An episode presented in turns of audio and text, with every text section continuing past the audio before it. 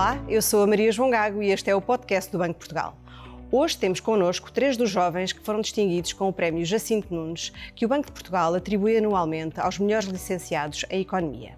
Temos connosco o Luís Gonçalves Pereira, da nova School of Business and Economics, o Miguel Inverneiro, do ISEG, Instituto Superior de Economia e Gestão, e o Manuel Barbosa Pereira, da Escola de Economia e Gestão da Universidade do Minho.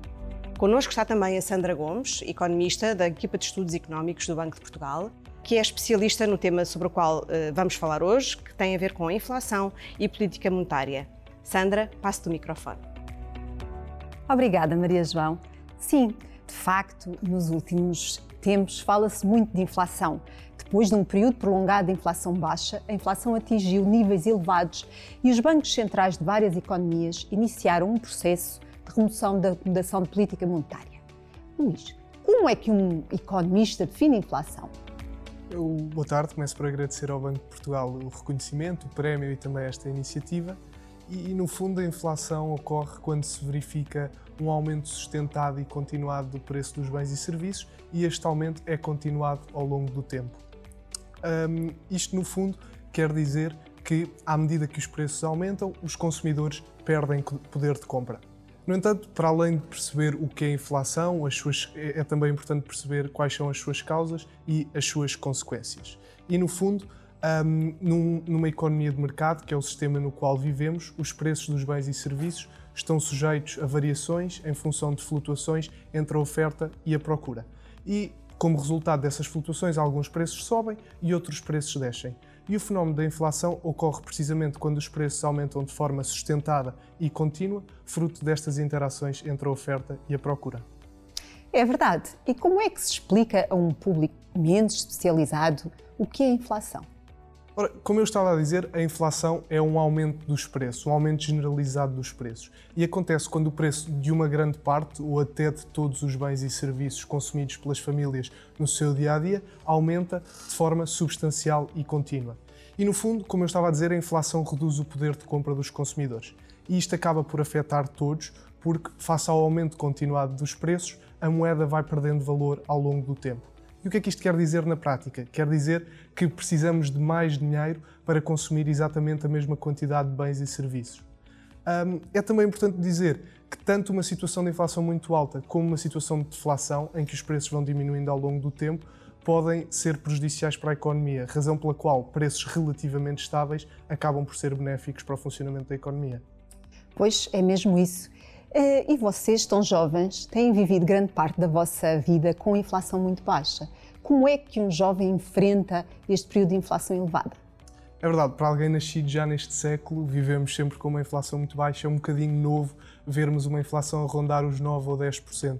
Eu, eu enfrento esta situação, obviamente, com alguma preocupação, mas também com alguma curiosidade porque depois de tantos anos a vermos até discussões académicas sobre quais as medidas que podem ser tomadas para combater uma inflação mais alta, é agora que podemos testemunhar e ver na primeira pessoa quais são as medidas que são tomadas, qual o impacto destas medidas na economia e, sobretudo, aquilo que nos interessa mais como economistas, ver qual o impacto destas medidas na qualidade de vida da população. E eu neste tema tenho, tenho alguma curiosidade para ver até que ponto vão subir as taxas de juros e até que ponto é que estas subidas vão ser não só rápidas, mas também eficientes como travão à inflação. E, mais concretamente em Portugal, tenho algum interesse em ver qual vai ser o comportamento não só da despesa pública, mas também da dívida pública, face ao aumento das taxas de juros, e, e aguardo com grande expectativa para ver qual vai ser o comportamento dos salários, porque a potencial criação de uma espiral inflacionista com expectativas de inflação alta que leva a um consequente aumento dos salários, pode ser um combustível muito relevante para que esta inflação mais alta não seja um fenómeno tão temporário quanto isso. Obrigada. Um, Miguel, por que é que um, a maior parte dos bancos centrais de economias avançadas tem um objetivo de inflação ou de estabilidade de preços?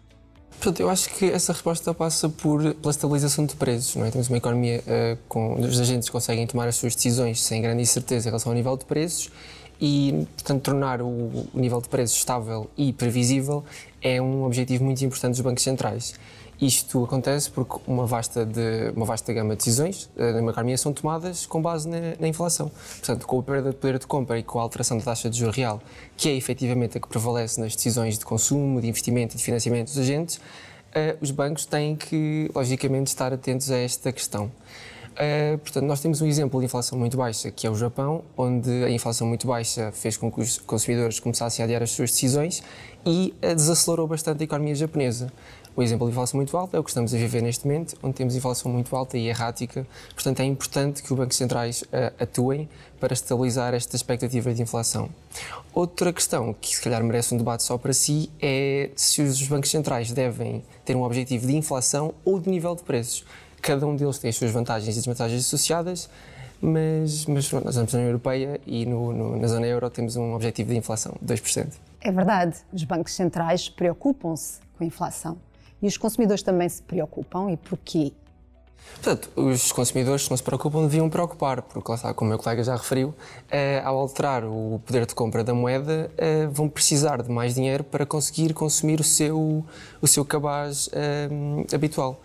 E, logicamente, que qualquer consumidor, qualquer família, deverá ter interesse em manter, pelo menos, o seu, o seu nível de vida. Outra questão que também afeta eh, a inflação, que a inflação afeta, são os investimentos das famílias e a sua riqueza. Portanto, se tiverem um ativo financeiro, têm que terem atenção que estes retornos vão ser destruídos pelo fenómeno da inflação. Sim, é verdade. Obrigada. Eh, nos últimos anos, de facto, os bancos centrais eh, utilizaram um conjunto muito alargado de instrumentos para eh, enfrentar uma situação de inflação muito baixa, ou seja, queriam aumentar a inflação para níveis mais próximos daquilo que são os seus objetivos de inflação. Hoje em dia, o desafio é completamente diferente, porque estamos num, num, ambiente de inflação alta e, portanto, o objetivo agora é trazê-la para baixo, em direção um, a níveis mais eh, consistentes com aquilo que, se, que, que, que, é o objetivo de inflação eh, dos, do, dos bancos centrais, nomeadamente do BCE. Manuel, o facto de os bancos centrais precisarem diminuir a inflação num ambiente em que a economia real está a desacelerar um, representa um, um, desafio acrescido para os bancos centrais e como é, o que é que a política monetária pode ou deve fazer nesta situação? Uh, certamente, combater a inflação numa economia em declínio é um desafio acrescido. Depois, como os meus colegas falavam, aumentos na taxa de juros vão dificultar o acesso ao crédito, até numa economia mais frágil como a portuguesa podem levar uh, efetivamente uh, a questões de incumprimento do, do crédito, que é sempre um tema sensível, e outras variações naquilo que é a economia real, seja o desemprego, eh, questões de salários, poderes de compra, consumo, eh, toda esta política monetária, numa economia mais frágil, mais, deve ser é um tema mais sensível, porque tem implicações uh, nisto mesmo. Por isso é sempre um desafio para os bancos centrais tentarem conjugar a sua política monetária e articular com a política orçamental em questão. Acho que nós na Europa temos um desafio acrescido, pois o nosso Banco Central rege 20 economias diferentes, agora com a entrada da Croácia, ou seja, deve articular a sua política monetária com, 20, com um conjunto de 20 uh, eh, políticas orçamentais diferentes, o que por si só é, é, é, certamente mais desafiante. Neste sentido, acho que a política monetária deve ter uma visão de médio prazo, aí o Banco Central uh, concorda comigo neste sentido, um, em que eles prevêem que efetivamente é, é muito importante perceber de onde é que vem esta inflação, porque é completamente diferente de combatermos uma inflação que vem de um choque na procura, que é consumir esta inflação que, que enfrentamos hoje em dia, derivada de uma crise energética de uma guerra. Uh, ou seja, para além disso, de percebermos de onde é que vem esta inflação, o facto de trabalharmos no médio prazo permite-nos efetivamente eh, gerir melhor as expectativas dos consumidores, dar-lhes espaço para que eles consigam eh, perceber como é que o Banco Central, qual é a estratégia do Banco Central e, ao fim e ao cabo, é isto que vai definir a efetividade da política monetária. E não só trabalharmos no médio prazo permite-nos que este seja um ajuste mais moderado, evitando esta volatilidade que há pouco falávamos na economia real eh, e, e certamente se tornando mais suave este regressar aos 2%, que é o nosso objetivo a nível do BCE. Pois é, de facto estamos a atravessar tempos difíceis. E, como todos sabem, o BCE é uma instituição independente, mas é uma instituição independente em que os decisores de política não foram eleitos uh, pelo povo. E isso uh, parece-me que justifica uma comunicação cuidada, a explicação das decisões, uma comunicação clara.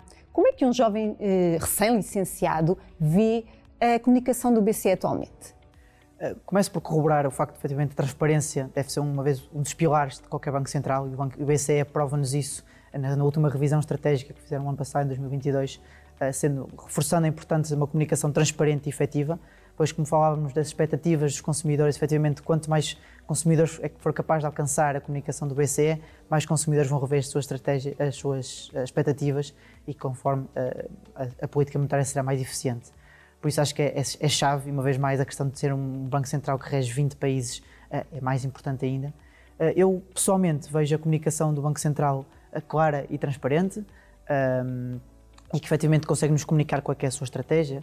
A questão agora, se concordamos com a estratégia ou não, dá toda outra conversa, mas efetivamente acho que eles são claros naquilo que nos comunicam e qual é, é a sua, a sua estratégia, neste caso para o médio prazo e longo prazo.